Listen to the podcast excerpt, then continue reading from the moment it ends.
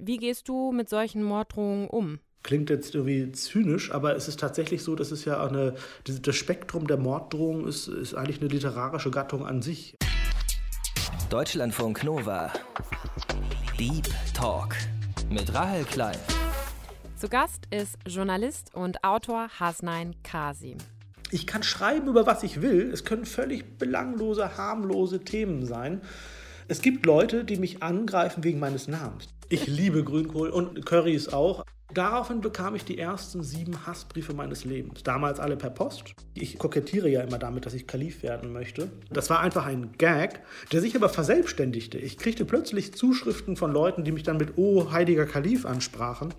Man denkt immer gleich, Streit ist was Negatives. Nein, ich glaube, in einer Demokratie müssen wir um die besten Lösungen streiten. War beim Krippenspiel am Weihnachten immer der Dunkle von den Heiligen Drei Königen, obwohl ich Jesus sein wollte in Wahrheit.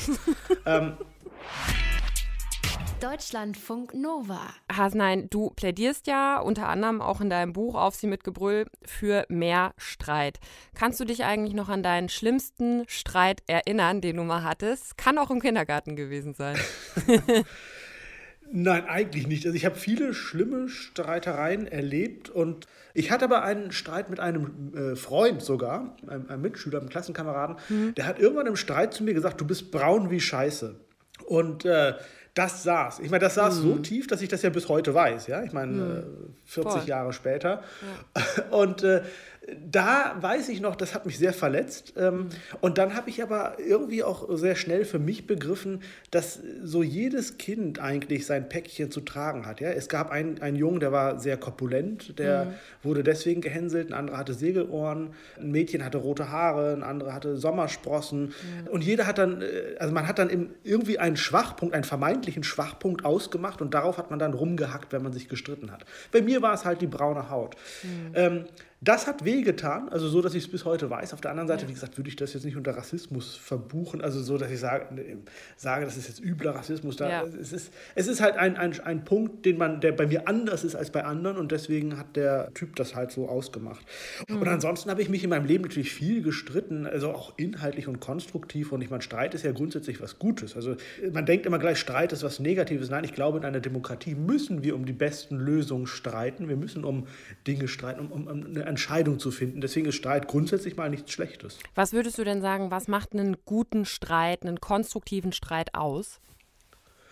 Also, äh, einen guten Streit macht aus, dass man erstens Argumente hat, dass man selber Argumente hat, aber dass der Streitpartner eben auch Argumente hat, dass man zunächst mal ausreden kann, und seine Argumente vorbringen kann, dass man aber auch dem anderen zuhört bei seinen Argumenten und seinen Worten und dass man das dann auch nicht nur zuhört und irgendwie an einem vorbeiplätschern lässt, sondern dass das auch irgendwie vordringt in den Kopf und dass man das bewertet, darüber nachdenkt und dass man dann am Ende versucht, konstruktiv zu sein und zu sagen, naja, also in dem und dem Punkt stimme ich dir trotzdem nicht zu, das, da liegst du einfach falsch oder da weißt du ist falsch.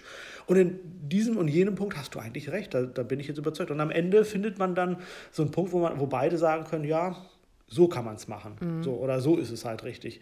Also das ist ein konstruktiver Streit. Konstruktiv ist es auch, wenn man am Ende zum Ergebnis kommt, nee, also ich, du hast einfach nicht recht, ich mhm. sehe das so nicht und ich bleibe bei meinem Punkt. Aber wir können trotzdem noch dann irgendwie uns in die Augen schauen, ja, und äh, verachten einander nicht, sondern sind halt unterschiedlicher Meinung, wir haben uns gestritten, wir kommen nicht zu einem, zu einem gemeinsamen Punkt, ist vielleicht auch sauer aufeinander in, in dem Moment, aber am Ende kann man dann äh, wieder miteinander weiterleben. Das setzt ja für so einen konstruktiven Streit voraus, dass man potenziell offen ist dafür, ja wirklich seine Meinung vielleicht oder seinen Standpunkt zu verändern. Ne? Das ist ja schon eine sehr, sehr wichtige Voraussetzung, wo ich gar nicht weiß, ob ich die in jeden Streit mitnehme, wenn ich so darüber nachdenke. Na klar, ja, auf jeden Fall. Also es gibt bestimmte Themen, über die kann man zwar streiten und sollte man auch streiten, um zu versuchen, andere Leute zu überzeugen, aber da kann man eigentlich, da weiß man von vornherein, man wird da nicht mhm. abrücken mhm. von, ja. Wie wichtig würdest du sagen, ist es beim Streiten immer sachlich zu bleiben oder würdest du sagen, man darf im Streit auch beleidigen? Also wenn man einen konstruktiven Streit will, dann sollte man sachlich bleiben, sollte man Sachargumente haben und nicht irgendwelche sogenannten alternativen Fakten, was nichts anderes ist als Lügen. Ich mag dieses Wort mhm. alternative Fakten auch nicht, weil man damit sozusagen zugesteht, das wären Fakten, sind es aber nicht, das, ist, das sind Lügen. Ja. Wenn man konstruktiv streiten will, sollte man eben sich an Sachargumenten, an Argumenten halten, Aber klar, ich meine, ein Streit, wenn ich mir jetzt anschaue, so Politikerstreite im Bundestag, Schlagabtausch, den es da gab, zwischen, also auch, auch aktuell, äh, aber auch die alten Bundestagsdebatten aus der Bonner Republik und so weiter bis hin mhm. zur Gründung der Bundesrepublik, da gab es ja schon tolle, wirklich gute Debatten und äh, wirklich Schlagabtausch der, der, was sag ich, der Plural, Schlagabtäusche? Schlagabtausch vielleicht? Schlagabtausch. Also es gab schon es gab Diskussionen. Schon, Dis es gab schon Schlagabtäusche, Abtauschs, die wirklich äh, toll waren und da, da wurde schon auch beleidigt, ja, und da ging mhm. schon hart zur Sache und derbe zur Sache. Und das macht ja dann auch Spaß zuzuhören und äh, das hat ja auch einen Unterhaltungswert. Mhm. Nicht nur für die, die zuhören, sondern auch für die, die streiten. Das, ist, das geht dann ja auch, wer, wer kann geschickter, eleganter äh, beleidigen, ja, und so. Also ich finde ja. nicht, dass man das grundsätzlich verbieten sollte. Die Frage ist halt immer, wo passt es, wo kann man es machen, wo darf man sich das erlauben?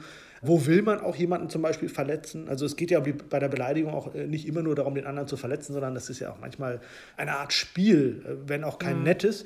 Aber manchmal geht es ja auch darum, tatsächlich jemandem mal klar zu machen, wo er steht, ja, und dann äh, auch zu treffen oder zu verletzen vielleicht.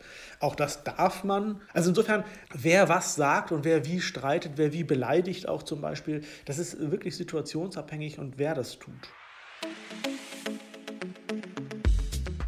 Hasnain Kasim ist 1974 in Oldenburg geboren, als Sohn indisch-pakistanischer Einwanderer. Er hat dann später an der Universität der Bundeswehr in Hamburg Politik studiert, war danach auch eine Zeit lang Marineoffizier und ist dann später Journalist geworden. Er hat viele Jahre als Korrespondent für den Spiegel gearbeitet und unter anderem aus Pakistan, der Türkei und Österreich berichtet. Auf Twitter hat er ungefähr 60.000 Follower und vertritt da auch seine Meinung ziemlich stark, würde ich sagen. Dafür wird er auch unglaublich oft angefeindet, sprechen wir auch später noch drüber. Heute lebt Hasnain Kasim in Wien und schreibt vor allem Bücher. Sein aktuelles heißt Auf sie mit Gebrüll und mit guten Argumenten, wie man Pöblern und Populisten Paroli bietet. Und ach ja, laut Duden gibt es übrigens kein Plural zu Schlagabtausch. So viel noch dazu. Warum plädierst du denn generell so dafür, ähm, die Auseinandersetzung zu suchen, so wie du es ja auch machst in deinem Beruf, in deinem Alltag? Also warum müssen wir mehr streiten?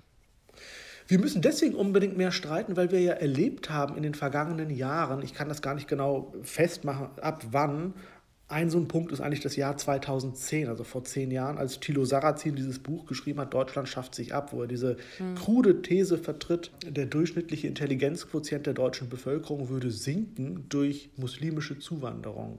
Mhm. Mit anderen Worten, Muslime sind dümmer als wir Autochtonen oder Bio-Deutschen, auch ein komisches Wort, mhm. komische Wörter. Ja.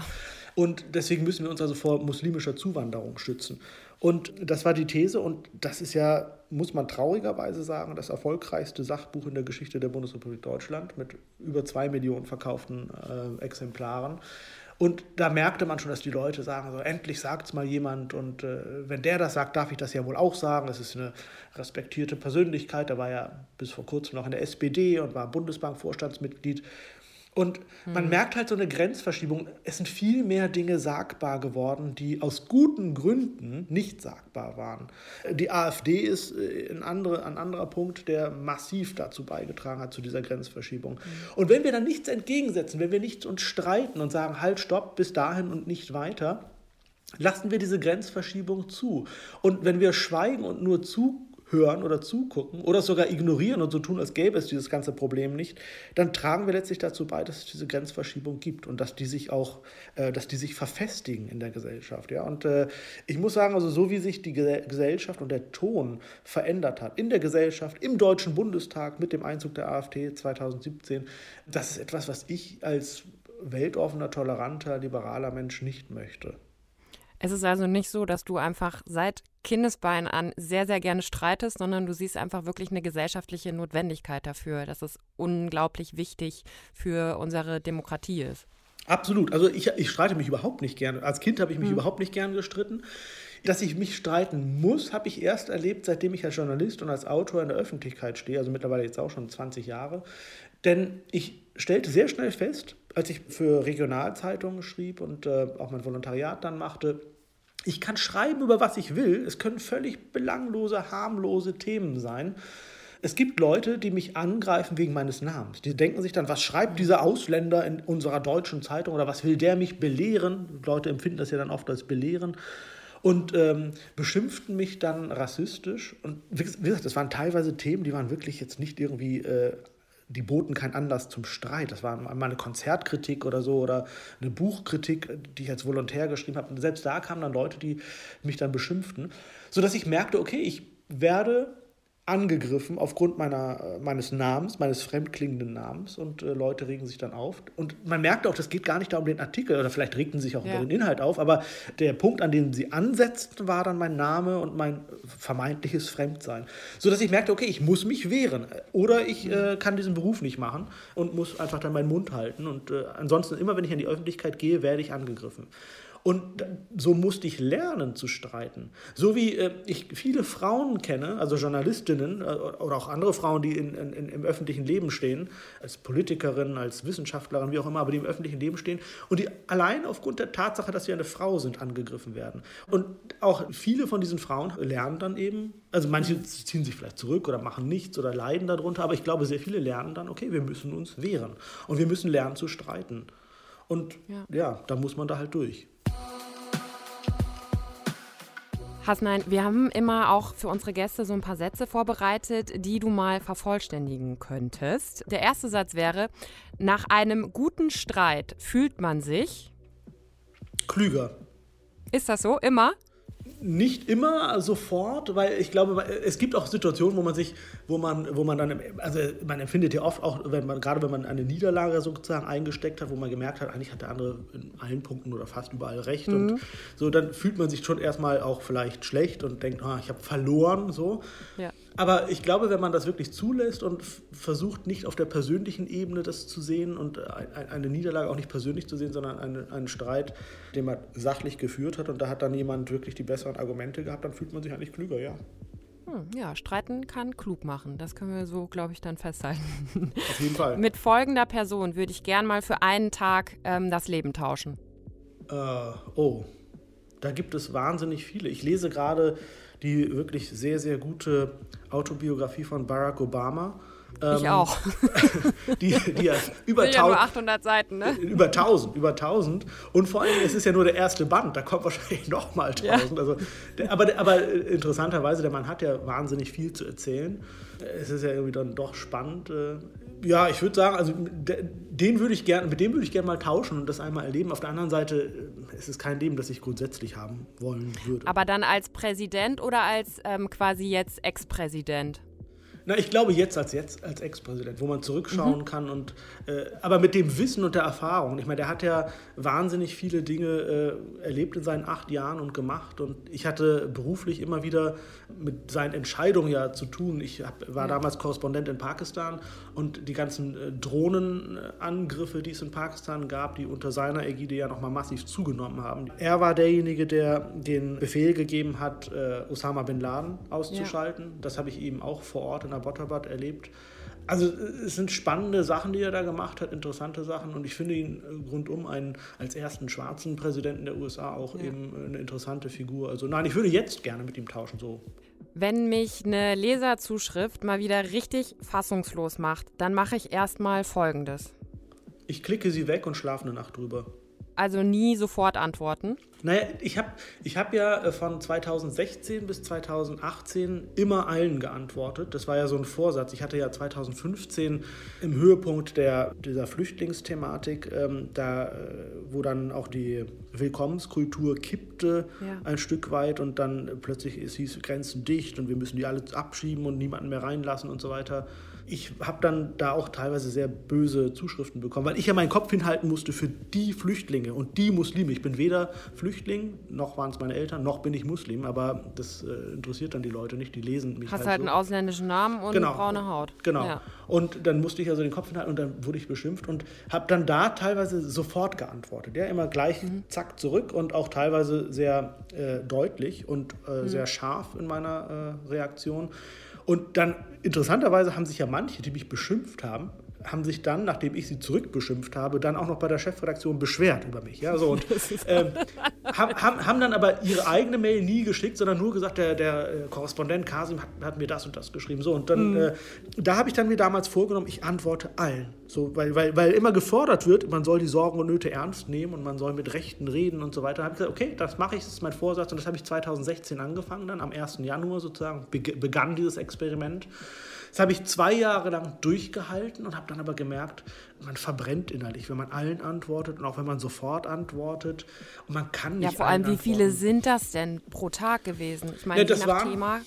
das waren in den zwei Jahren 854 Dialoge, die ich geführt habe. Daraus ist dann ja später, das war überhaupt nicht meine Absicht, aber das ist dann, weil ich ein paar waren sehr lustig, ich hatte die dann in mhm. den sozialen Medien veröffentlicht und dann entstand so die Idee, daraus ein Buch zu machen. Daraus ist ja das Buch Post von Karl-Heinz dann entstanden. Ja. Aber das waren ja also nicht ganz tausend äh, Dialoge. Und wie gesagt, man, das macht ja was mit einem. Man, äh, man, ja. Es macht einen fertig, es macht einen kaputt. Und deswegen mache ich das nicht mehr, dass ich allen antworte und schon gar nicht sofort. Also ich antworte vielen sehr schnell, wenn was kommt oder wenn eine Frage kommt, auch wenn eine Kritik kommt. Ich meine, man, natürlich darf man mich kritisieren. Jeder darf kritisiert werden und man darf meine Arbeit doof finden, man darf auch mich als Person doof finden, von mir aus. Das ist in Ordnung.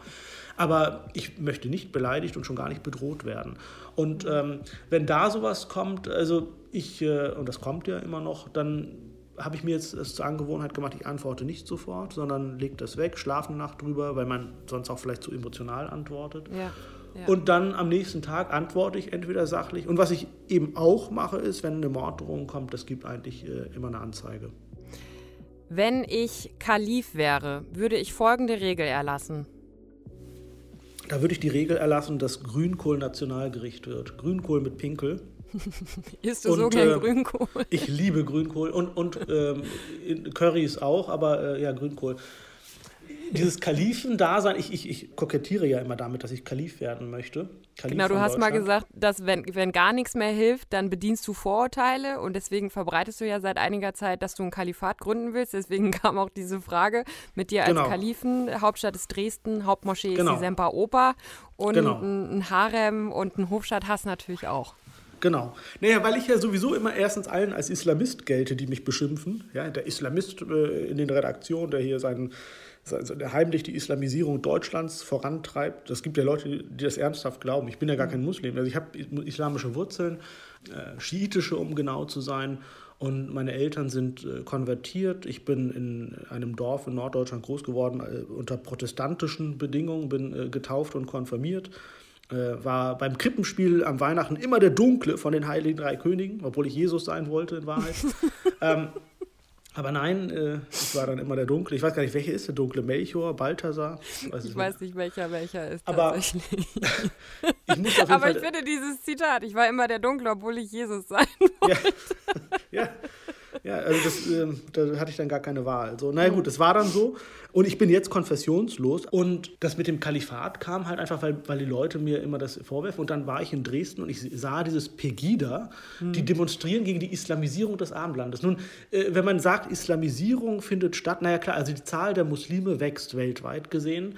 Und es gibt tatsächlich, also ich habe ja in vielen islamischen Ländern, äh, aus vielen islamischen Ländern berichtet, habe viele Jahre in der Türkei und in Pakistan gelebt, also in islamischen Ländern es gibt so etwas wie eine Islamisierung, es gibt so etwas wie eine Radikalisierung auch, ja, in bestimmten Bereichen. Und das ist auch in der Tat ein Problem.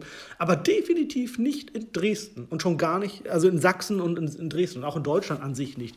Da kann das zwar sein, dass die Zahl der Muslime wächst, vielleicht durch Zuwanderung, vielleicht durch höhere Ge Geburtenraten, aber das ist per se ja nun mal nicht schlimm. Ich meine, es ist mhm. kein Manko, kein Mangel, Muslim zu sein. Die Frage ist halt, wie lebt man das so? Und da wird aber auf eine idiotische Weise die, äh, über dieses Thema geredet bei Pegida, dass ich dachte, okay, also die demonstrieren da gegen etwas, was es gar nicht gibt, gegen ein Phantom, dann tue ich ihnen den Gefallen, dass sie wenigstens nicht als Idioten dastehen, dann mach, Pegida muss Sinn machen, dann biete ich ihnen wenigstens eine Angriffsfläche. Dann sage ich, okay, jawohl, ich will die Islamisierung Deutschlands, ich will, werde Kalif werden, ich werde das Kalifat in Dresden ausrufen.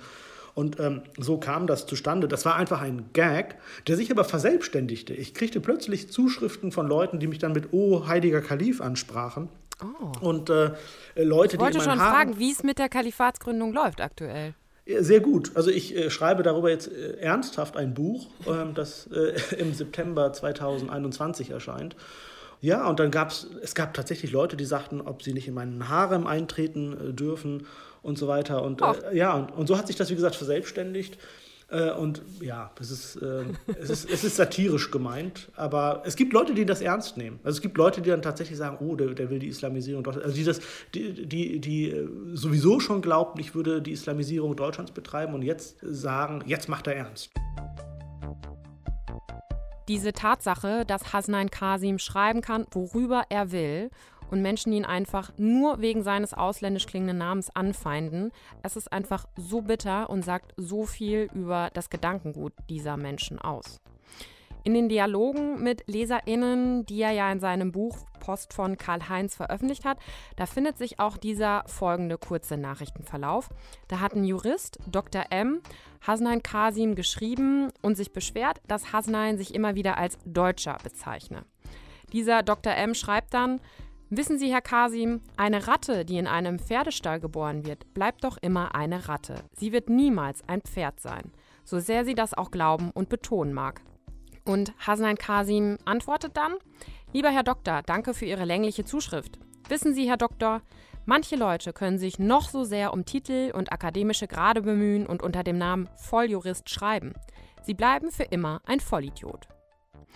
Ich habe mich am Anfang, hatte ich mich länger gefragt, ob ich das so teile, dass man im Streit auch beleidigen darf, wie Hasnain Kasim das ja auch sagt und vertritt. Und wenn ich sowas dann lese, dann denke ich, jawohl, alles richtig gemacht. Hasnain, du hast schon gesagt, dass du immer wieder auch Morddrohungen bekommst. Wie gehst du mit solchen Morddrohungen um? Geht das so weit, dass du dann auch richtig Angst um dein Leben hast? Also Angst um mein Leben würde ich jetzt nicht sagen, aber es macht was mit einem. Also man mhm. wird vorsichtiger. Es gibt ja eine, eine Bandbreite. Also klingt jetzt irgendwie zynisch, aber es ist tatsächlich so, dass es ja eine, das Spektrum der Morddrohung ist, ist eigentlich eine literarische Gattung an sich. Ja? Also wenn man sich anschaut von, ja, es ist wirklich, also es gibt diese wirklich, wo man merkt, das ist irgendein Idiot, der gar keine Ahnung hat, der mhm. hat null äh, Fähigkeiten, sein Aggressionspotenzial irgendwie in den Griff zu haben und seine Aggression in den Griff zu haben und dann ist das seine Art, Kritik zu äußern. Und ich benutze übrigens überwiegend die männliche Form, weil ich würde sagen, 95 Prozent, 99 Prozent der Morddrohungen kommen von Männern. Ja. Das ist. Äh, das gibt, es gibt solche Leute und dann gibt es aber auch Leute, die irgendwelche Gewaltfantasien haben, die sie auch sprachlich total äh, irre ausformulieren und so, also, dass es einem Angst macht, ja, die also wirklich mhm. ihre Fantasien beschreiben und dann äh, sich vorstellen, wie sie mich umbringen wollen. Auch solche, solche Leute gibt es bis hin zu Leuten, die irgendwie äh, Informationen in ihre Morddrohung schreiben, wo, wo, ich merke, okay, die wissen eigentlich mehr über mich. Die haben sich also mhm. also wirklich informiert. Und das macht einem schon Angst, ja? ja.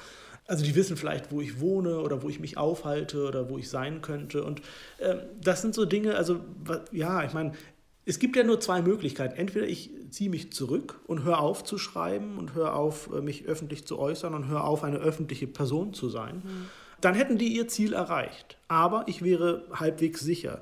Aber das möchte ich nicht. Also erstens ist es mein Beruf zu schreiben. Ähm, und zweitens möchte ich nicht, dass diese Leute auf diese Art und Weise mich mundtot machen.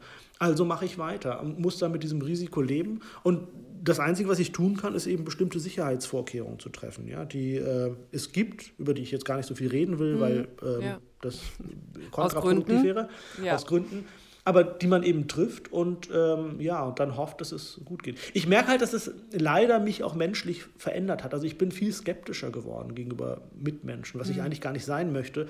Ähm, Gerade neulich wieder, gestern sprach mich jemand an, äh, hier in Wien auf der Straße und sagte, sagen Sie, sind Sie nicht der Journalist, der äh, das, das Buch geschrieben hat? Und ich bin sofort erstmal einen Schritt zurück und dachte so, mhm. und gleich haute mir als nächstes eine rein. Ja? ja.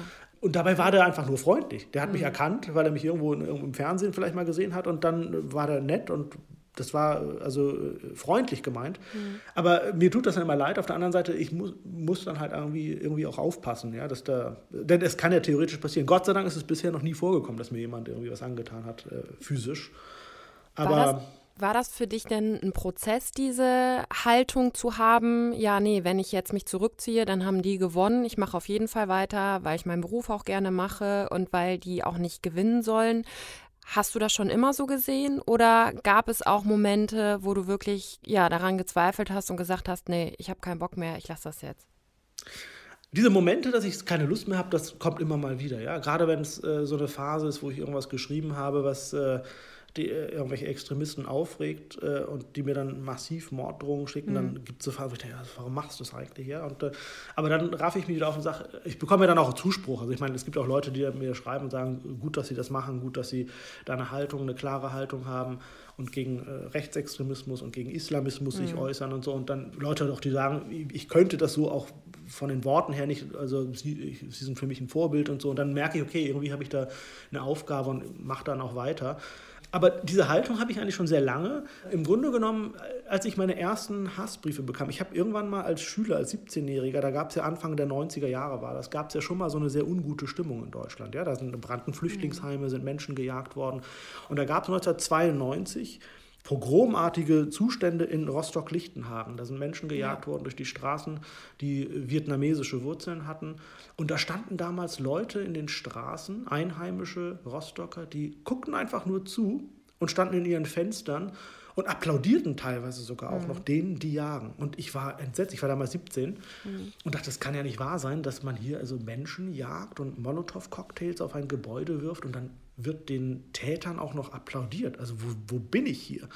Und dann gab es einen Politiker, der, der, lebt lange nicht mehr, deswegen spielt auch keine Rolle, wer das ist, aber der stellte sich damals hin und sagte, ich warne vor einer Überfremdung Deutschlands. Mhm. Wo ich dann auch als 17-Jähriger war ich jetzt politisch nicht sehr, sehr versiert, aber ich merkte irgendwie, wie kann man denn in dieser Situation sagen, ja. ich warne vor einer Befremdung Deutschlands. Von mir aus kann man diesen Satz äußern, aber doch nicht in dem Moment, wo Leute gejagt werden, wo Leute mit dem, wo, wo, sie um ihr Leben fürchten. Da muss man, da erwarte ich von jedem anständigen Politiker, egal ob links oder rechts oder wo er steht, äh, dass er sich hinstellt und sagt, wir jagen keine Menschen, wir mhm. bedrohen keine Menschen. Punkt. So, und da habe ich als 17-Jähriger damals einen Artikel geschrieben, also äh, Schüler machen Zeitungen und so dieses Projekt gab es bei verschiedenen Zeitungen. Ich habe dann einen Kommentar geschrieben, wo ich mich darüber echauffierte, dass also so ein Satz fallen kann ja. und, und dass ich auch kritisiere, dass da Leute stehen und applaudieren. Das habe ich als 17-Jähriger geschrieben und da stand dann drunter mein Name, Holland-Wielenfleet, der Ort, in dem ich lebte. Mhm. So wie bei Leserbriefen das dann auch steht. Ja. ja. So, und daraufhin bekam ich die ersten sieben Hassbriefe meines Lebens. Damals alle per Post. Drei waren handschriftlich, vier getippt und kein einziger davon setzte sich inhaltlich mit dem, was ich geschrieben habe, auseinander, sondern das waren alles Beschimpfungen. Ja? Du als Ausländer hast hier das Maul überhaupt nicht aufzureißen. Geh doch dahin, wo du herkommst, wenn es dir bei uns nicht passt. So in dem Stil war das. Und ich war ja schon da, wo ich herkomme, nämlich in Holland-Wielenfleet, aber das meinten die Leute halt nicht. Ja. Und das hat damals, damals war ich schon erschrocken als 17-Jähriger, ja, dass ich diese Briefe bekomme und ich mhm. habe mich dann mit meinen Eltern auch nicht getraut, darüber zu unterhalten, weil ich Sorge hatte, dass sie sagen, ja, dann lehn dich mal lieber nicht so weit aus dem Fenster, ja, oder, weil die einfach, also sie sahen es inhaltlich natürlich auch so wie ich, aber dass sie einfach Sorge um mich hatten und äh, mir sagen würden, ich soll mal lieber ein bisschen mich zurückhalten. Das wollte ich aber nicht. Und ähm, ich hatte eine Französischlehrerin, die selber Französin äh, war und die merkte, dass es mir nicht gut geht in dieser Zeit. Und mhm. die fragte, was, äh, rief mich nach, der, äh, nach dem Unterricht zu sich und sagte mal, irgendwas stimmt mit dir nicht, was ist los? Und dann habe ich ihr davon erzählt, von diesen Briefen und so. Und am nächsten mhm. Tag brachte ich ihr die mit und zeigte ihr die. Und eine sehr politische Frau. Und die las sich das durch und äh, sagte mir dann, also ich kann da jetzt gar nicht so viel zu sagen und das ist äh, jetzt alles blöd, also, aber ich möchte dir eine Sache mit auf den Weg geben. Lass dich niemals von diesen Leuten einschüchtern. Lass dir niemals von diesen Leuten den Mund verbieten. Und das ist etwas, ich meine, das ist jetzt auch schon, wie gesagt, 1992, also viele Jahre her. Ja, aber das sitzt mir immer noch so im Kopf, dass sie sagt, lass dich nicht einschüchtern. Und im Grunde genommen hat sie mich auf diesen Weg gebracht, dass man sagt, also niemals zurückweichen. Denn wenn man das tut, haben die schon gewonnen. Und also das war für mich eine Lektion, die ich gelernt habe von ihr. Ja, dieser Rat ist jetzt fast 30 Jahre her. Also 30 Jahre, in denen Hasnain Kasim sich immer wieder mit Drohungen und übelsten Beschimpfungen auseinandersetzen musste. Und dass er das schon so lange durchhält, obwohl er ja merkt, dass das was mit ihm macht und dass ihn das auch menschlich verändert. Das finde ich schon ziemlich krass und ja, sehr bewundernswert. Dafür muss man, glaube ich, eine ziemlich gefestigte Persönlichkeit mitbringen und ja, einen gewissen Humor oder eine Ironie, wie Hasnan Kasim das ja auch selber sagt, die ihm einfach dabei helfen, mit oft auch völlig abstrusen Vorwürfen umzugehen. Und trotzdem gibt es Menschen, die diese Form des Umgangs auch nicht immer gut finden. Du hast schon gesagt, du antwortest ja dann auch manchmal mit Zynismus oder auch sehr ironisch, machst dich auch manchmal lustig dann über ja, Leute, die dir Hass gegenüberbringen, wirst dafür dann wiederum auch wieder kritisiert, also dass du dich auf deren Niveau begibst oder die Gräben dann noch weiter vertiefst oder wenn du dann selber beleidigst, wie gehst du dann mit dieser Kritik an deiner, sag ich mal, Streitkultur um? Na, ich höre mir das natürlich an und ich weiß das ja auch, dass ich äh, manchmal sehr ruppig antworte. Manchmal haben die Leute ja auch recht. Also ich, ich warne davor, dass man sich da wirklich äh, zu sehr äh, auf das Niveau herablässt und prügelt, äh, verbal. Das ist nicht gut, ja. Also wenn, das, das, das bringt ja dann auch nichts. Und äh, es kann schon sein, dass ich manchmal dann auch äh, vielleicht doch einen Schritt zu weit gehe und dass ich dann äh, merke, okay, das hätte ich vielleicht lieber nicht sagen sollen. Das ist dann, mhm. ist dann so, äh, dann, dann sage ich aber auch, tut mir leid, war so nicht gemeint. Oder, Bisschen übers Ziel hinausgeschossen. Ja, das, das, das kommt selten vor, aber es mhm. kommt vor. Ähm, aber wovor ich auch warne, ist so dieser, dieses, nein, wir müssen immer sehr, sehr niveauvoll und im Ton äh, sehr weit oben bleiben und uns gar nicht keinen Millimeter auf diese Leute zubewegen. Ich meine, äh, Michelle Obama, wir sprachen ja schon über Barack Obama, Michelle mhm. Obama wird ja dieser Satz zugeschrieben, when they go low, we go high. Ja? ja. Also wenn sie tief äh, irgendwo unten sich bewegen, verbal, bleiben wir oder gehen wir noch höher. Sie ist sehr oft missverstanden worden. Sie hat das dann später auch mal erklärt, wie sie das meinte. Ich halte das prinzipiell das ist natürlich gut, ja, dass man also nicht sich auf das äh, niedrige Niveau von manchen Leuten einlässt. Aber grundsätzlich stimmt es, ist es natürlich auch nicht gut, weil wenn man immer nur oben fliegt und die anderen Leute fliegen immer nur unten, dann begegnet man sich nie. Man fliegt übereinander hinweg. Also man muss schon auch eine Sprache sprechen, die diese Leute verstehen. Und um nochmal auf deine andere Frage, weil du auch sagtest, äh, Gräben vertiefen und Mauern erhöhen, weil ich dann mhm. manchmal sehr ruppig bin. Da muss ich auch sagen, ich meine, es kommt immer ein Punkt, wo, ab dem ich sage, so, ich möchte Gräben und ich möchte Mauern. Also wenn mir zum Beispiel jemand sagt, man möchte mich an meinen Gedärmen aufhängen, was mir jemand schrieb, ja, er mhm. möchte mich aufschlitzen und an meinen Gedärmen aufhängen, dann möchte ich zwischen so einer Person und mir bitte einen tiefen Graben haben. Ich möchte da nicht irgendwie Brücken schlagen zu so jemandem, ja, und, und irgendwie die Hand reichen oder so. Sondern da ist es dann so, dass ich auch selber dafür sorge, dass dann eben Gräben da sind. Und ich glaube, als Gesellschaft muss man eben auch lernen zu leben, mit gewissen Gräben und Mauern zu leben sagt Hasnain Kasim im Deep Talk auf Deutschlandfunk Nova. Dankeschön für deine Zeit. Danke auch. Das war der Deep Talk für diese Woche. Nächstes Mal hört ihr wieder meinen Kollegen Sven Preger. Ich bin aber bald auch zurück. Bis dahin, macht's gut. Deutschlandfunk Nova. Deep Talk. Jeden Mittwoch um 20 Uhr. Mehr auf deutschlandfunknova.de.